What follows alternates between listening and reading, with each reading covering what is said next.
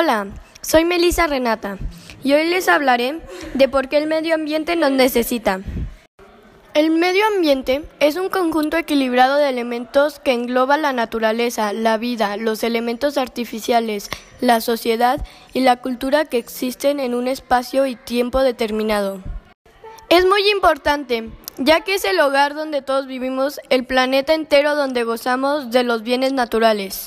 Puedes utilizar centrales solares, cenit solar, globos solares gigantes, techos solares, nanotubo de carbono, reciclaje de agua y cultivos en forma vertical. Entonces, ya saben, el medio ambiente nos necesita, no lo dejemos solo. Apoyemos al medio ambiente.